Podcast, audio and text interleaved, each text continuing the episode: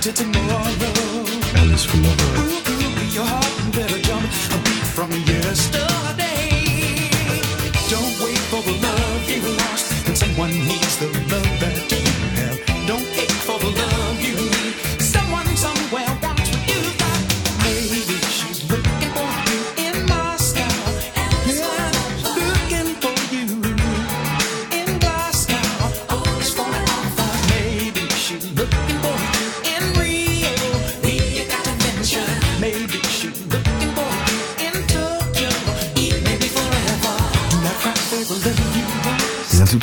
Perdono subito in apertura di trasmissione, un raffreddore micidiale mi ha colpito ma non ho voluto mancare in questa serata perché il mercoledì preascensione per cui magari c'è chi è in colonna, chi è in macchina, chi sta sognando le vacanze, chi in vacanza ci sta andando, quindi avevo comunque voglia di stare con voi.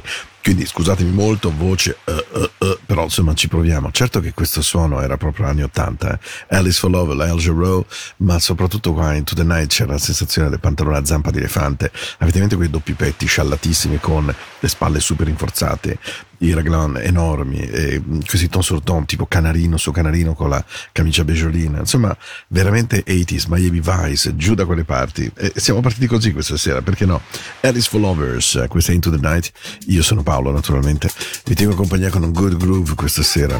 Perlomeno la parte che onestamente non trovo proprio nella voce e non trovo dentro di me, però promesso che il groove è uguale, assolutamente. Are you ready?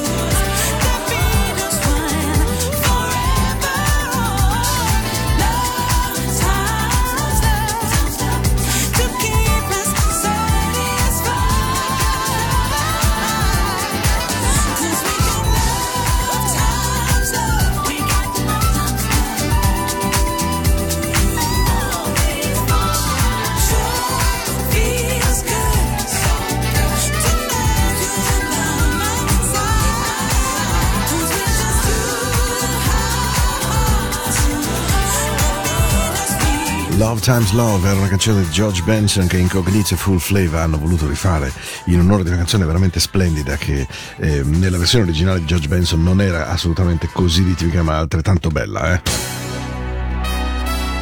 E allora facciamo una puntata particolare, dai. È arrivato anche il sole in tarda serata, dopo una bella pioggia mattutina. The Earth, Wind and Fire, loro sono stati compagni di una mia vita intera. Le vite vanno, le vite tornano, ci sono periodi, tempi, ma loro sono stati veramente compagni dal primo disco comprato fino ad oggi, ancora oggi assolutamente. La canzone è In the Stone, questa è Into the Night, la musica della notte, non tanto della notte, questa notte è la notte del groove, la notte del good rhythm. Buon viaggio, buona vacanza, buon ponte.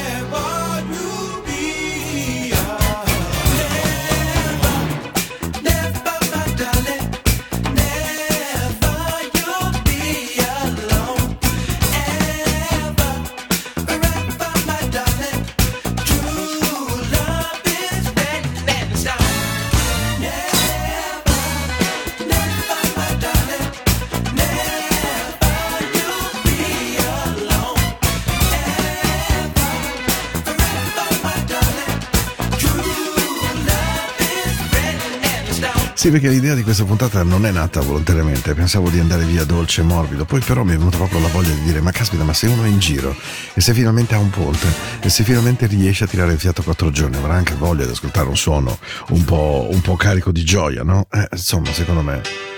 You got love, you got the power, baby. Ah, you got everything of me. George Benson. Mi sembra di tornare indietro alla mia radio di quando ero decisamente un bel po' più giovane, anche un po' più fit di questa sera con questo raffreddorone. Sorry, sorry, sorry, my, my, my eyes. Mm, you got the love, you got the power.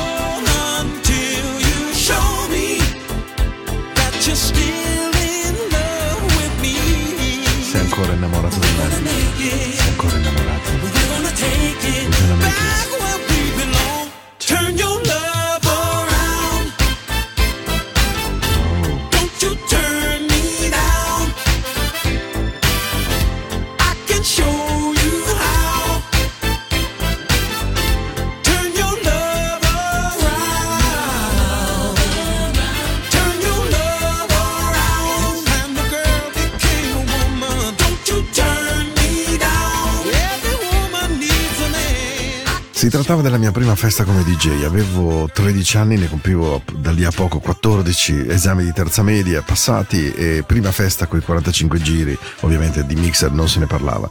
E iniziava ad arrivare la disco music, le canzoni erano non moltissime in quel momento per ballare, ma c'era Love Machine The Miracles, c'era Lady Marmalade delle Labelle, Rock You Boats, eh, Rock the Boat, scusatemi, delle Use Corporation, Rock You Baby invece di George McCree, ma su tutte c'era una canzone che fece impazzire veramente tutti, che quell'estate me la ricordo andava ma così tanto.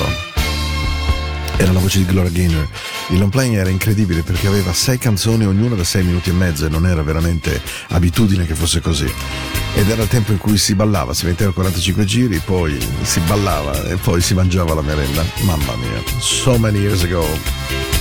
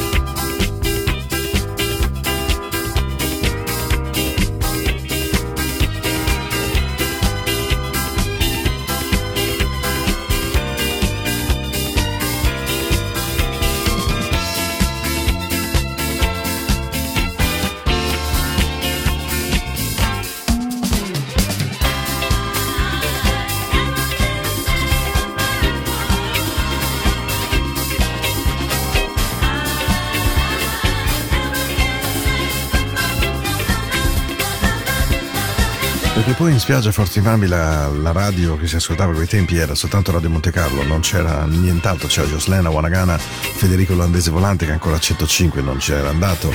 E, e Never Can Say Goodbye fu veramente la colonna sonora di quell'estate, non ho voglia di dire l'anno così, proprio non ho un colpo al cuore.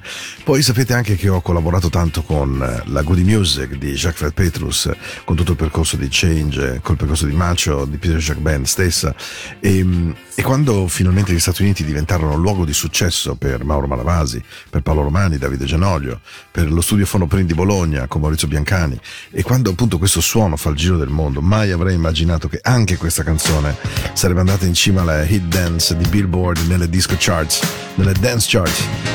Feeling Lucky Lately si chiamano High Fashion, in realtà è un gruppo clone dei Change naturalmente, portato in studio e il suono è il nostro eh. Vi assicuro che le radio americane usavano questa canzone nelle programmazioni di hit radio come canzone da rientro da pubblicità.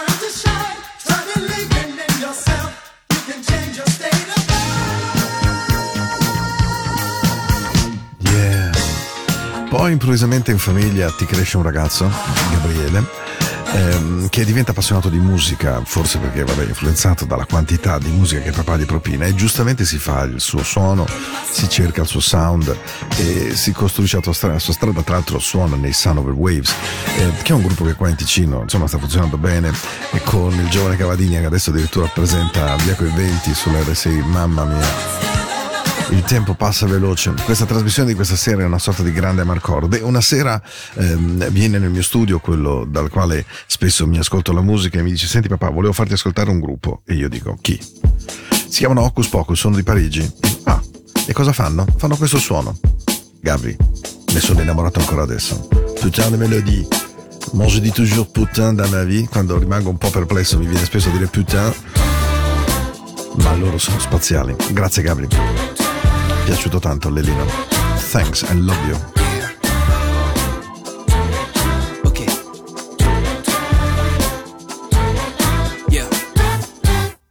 Elle est là dans ma tête depuis des heures. Depuis le son du lit dans mon crâne.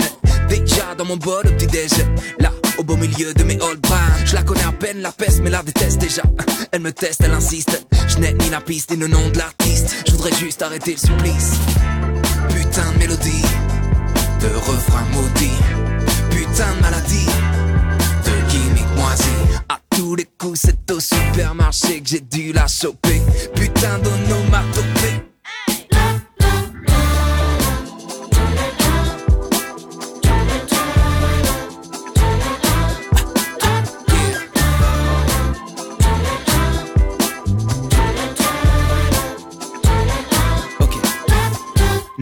Elle ne me lâche pas, me gâche la life. Quand je l'ai sur le bout de la langue. Un texte profond du genre Life is Life qui revient sans cesse comme un boomerang. Est-ce que les mecs font des tests sur des cobayes? En poussant à fond la sono pour analyser ce qui fera le plus de mailles Les ou les putain de mélodie de refrain maudit, putain de maladie de gimmick moisi. À tous les coups, c'est ma meuf sous la douche qui a dû la chanter. Putain d'onomatopée.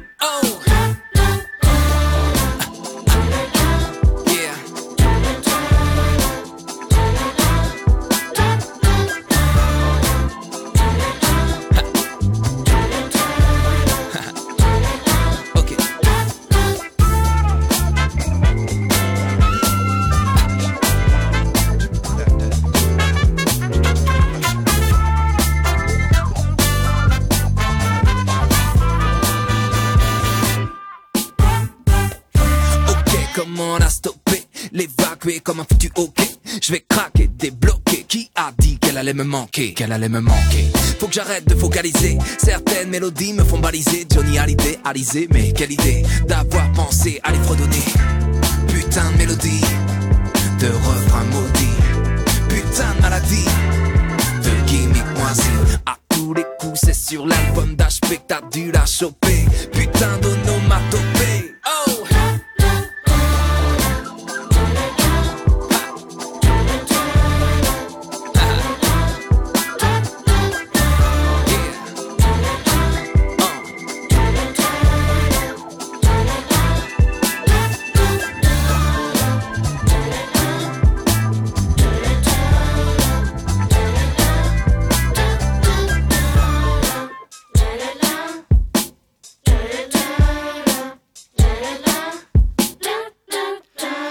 Run away into the night, sweet and cool, I feel so right. Music showed me right away, and now I know that this song will know. Late man, astray. I know that all I gotta do, all you gotta do is turn yo into the night.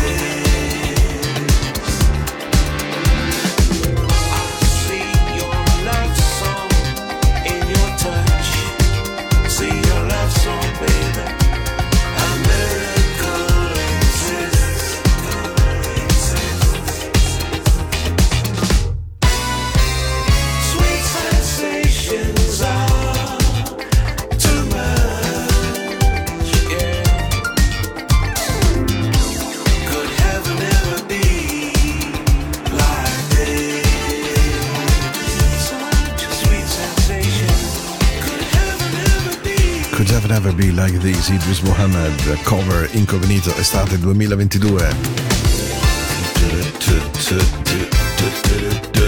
Ehi, Se fosse ancora DJ, questa era la mia playlist. To the dance floor sarebbe sicuramente presente.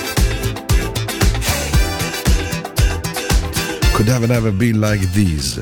Into the Night, eh, oggi puntata del 25 di maggio, eh, il mercoledì prima dell'ascensione, tanto per intenderci quello del ponte, quello delle code, quello dello stare on air a Gottardo, a Brunn, Fruelen, wherever you want in the world.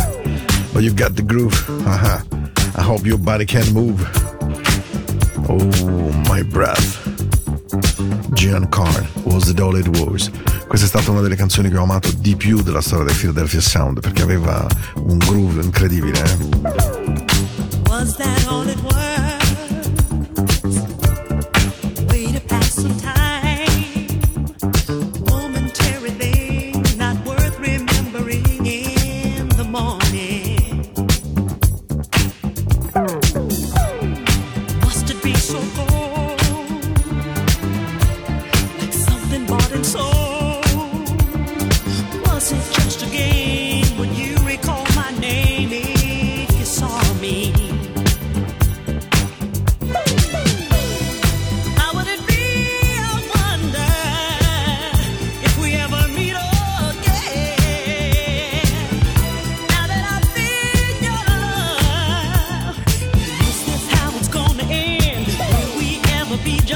friends into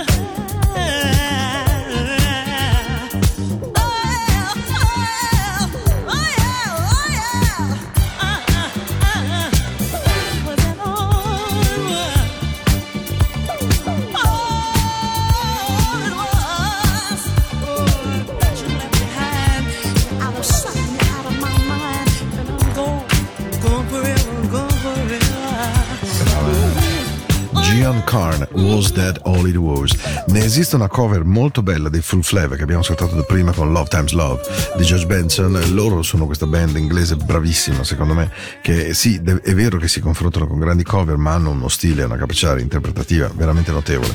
E loro si sono divertiti a rifare Was That All It Was e nel loro script hanno detto appunto che la considerano una canzone splendida. Pure io devo dire, è veramente un bellissimo suono, un suono che girava molto molto molto bene. Eh, Jocelyn. Jocelyn Brown. Una delle più belle voci che ci sia nel soul.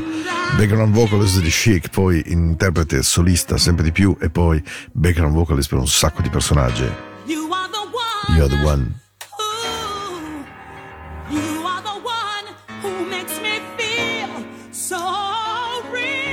Buon viaggio ovunque siate. Buona serata se la state ascoltando in diretta. E se l'ascoltate in podcast, beh allora vi consiglio se avete a, a tiro il volume della vostra radio, del supporto col quale state ascoltando, che praticamente quando adesso io me ne vado, ora, tra poco, beh vi consiglio di metterlo molto alto, perché Somebody's Else's Guy come la fa Jocelyn Brown non la fa nessuno al mondo, mi spiace. Ready? We go. Yeah!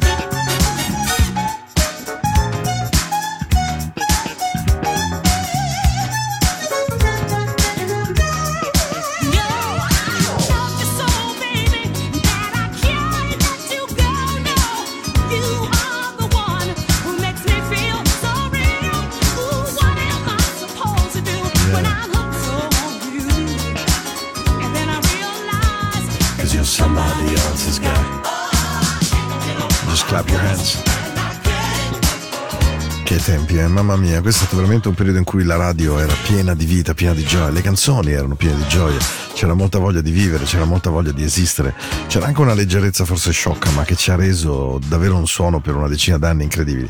E poi arrivavano dei personaggi micidiali. Mi ricordo come se fosse oggi quando il disco arrivò in radio, lui si chiamava John Cougar Mellencamp, lo mettemmo sul piatto e dicemmo, caspita, ma questa picchierà da morire, eh. Chi se la ricorda? Jack and Diane. John Cougar. Serata molto particolare, molto poco Into the Night, Into the Groove, sarebbe quasi una canzone di Madonna, devo dire.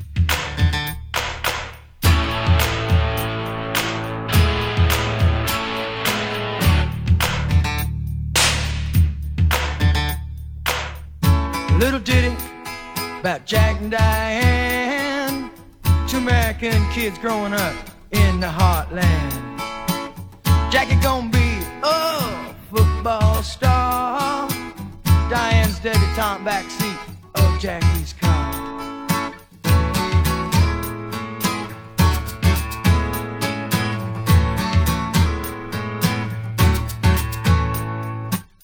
Sucking on chili dog outside taste freeze. Diane sitting on Jackie's lap, got his hands between her knees. Jackie say, hey Diane, let's run off behind the shady trees.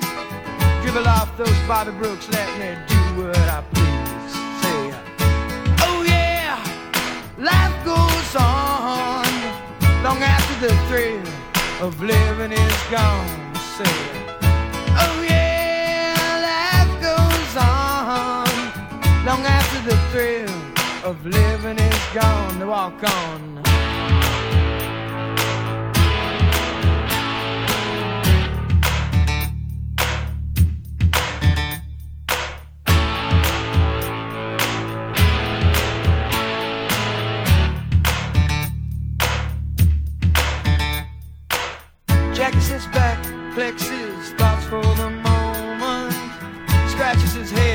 is his best James Dean. Well, then there, Diane gotta run off to city. Diane says, baby, you ain't missing nothing. But Jackie say, uh, oh yeah, life goes on long after the thrill of living is gone.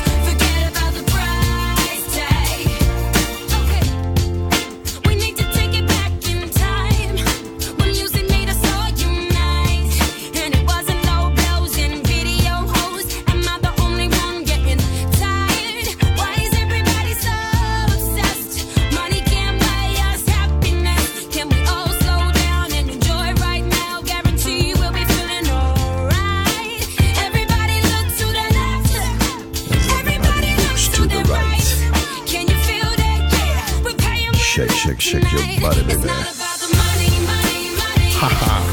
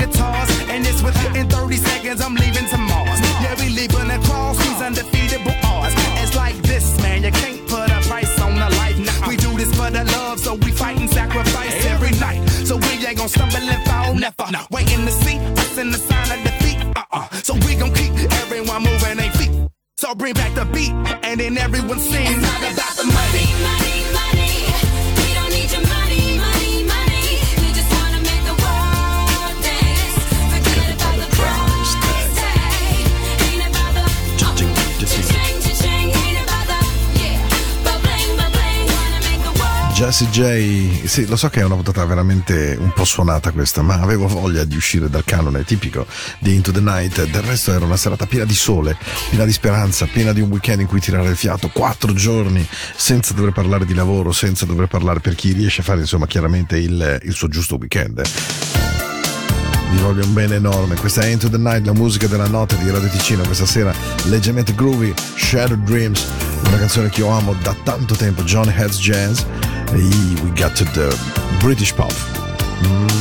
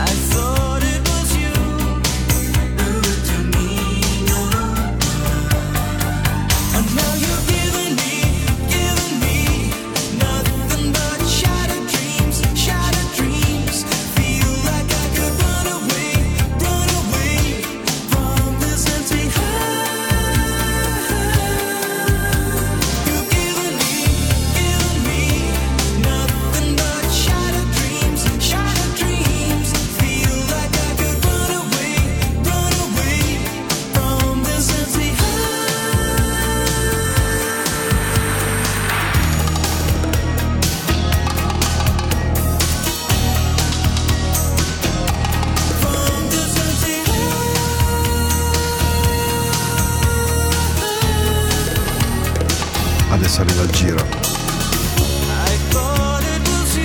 Credevo fosse tu.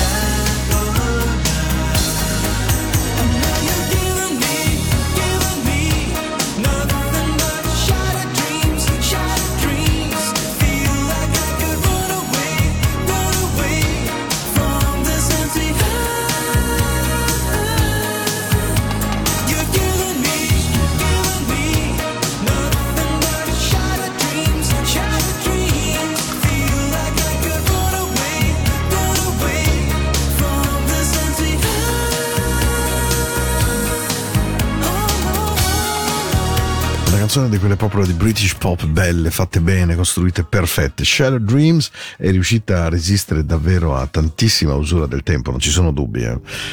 E, e questa penultima canzone di questa sera. John Newman. know Avevo voglia un po' di pop questa sera, non so come mai. Qualcosa di bianco, però molto molto groovy che prendesse bene, eh. di quelli che sei in macchina e.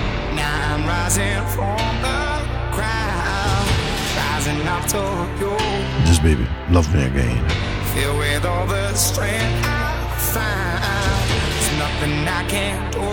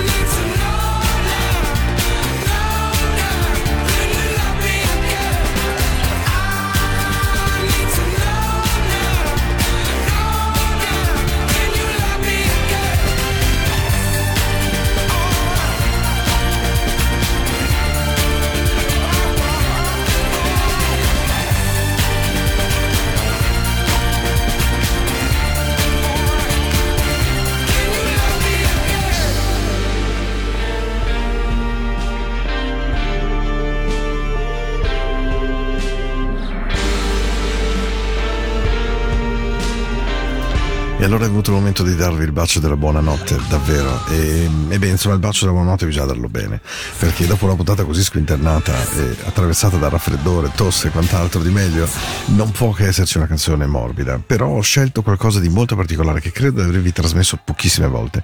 Questa è una canzone che amo moltissimo, c'è una versione di Counting Crows veramente molto bella, ma altrettanto splendida questa di Johnny Mitchell. È una grande cover della storia del pop americano che mi fa venire brividi. Nella versione di Johnny Mitchell dura soltanto tre minuti giusti, ma è veramente un capolavoro. E allora vi auguro buonanotte, vi aspetto lunedì prossimo, sarà il 30 di maggio, poi ci avviciniamo al 15 di giugno, dopodiché la trasmissione andrà decisa, indecisa e marcata vacanza, come direbbero in maniera un po' burocratica. eh. Vi abbraccio forte.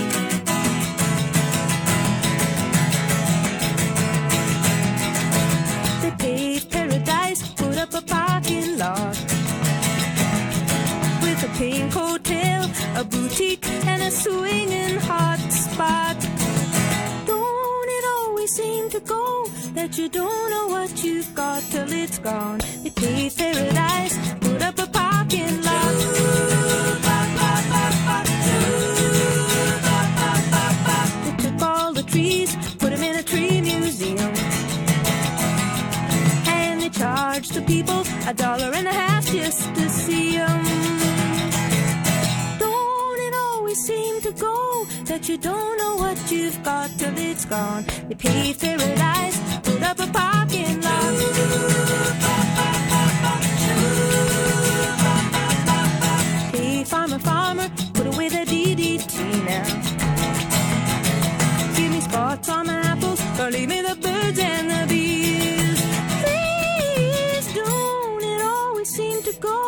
that you don't know what you've got till it's gone. They paved paradise, put up a parking lot.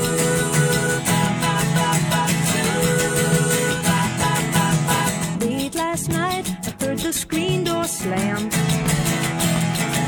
And a big yellow taxi took away my old man.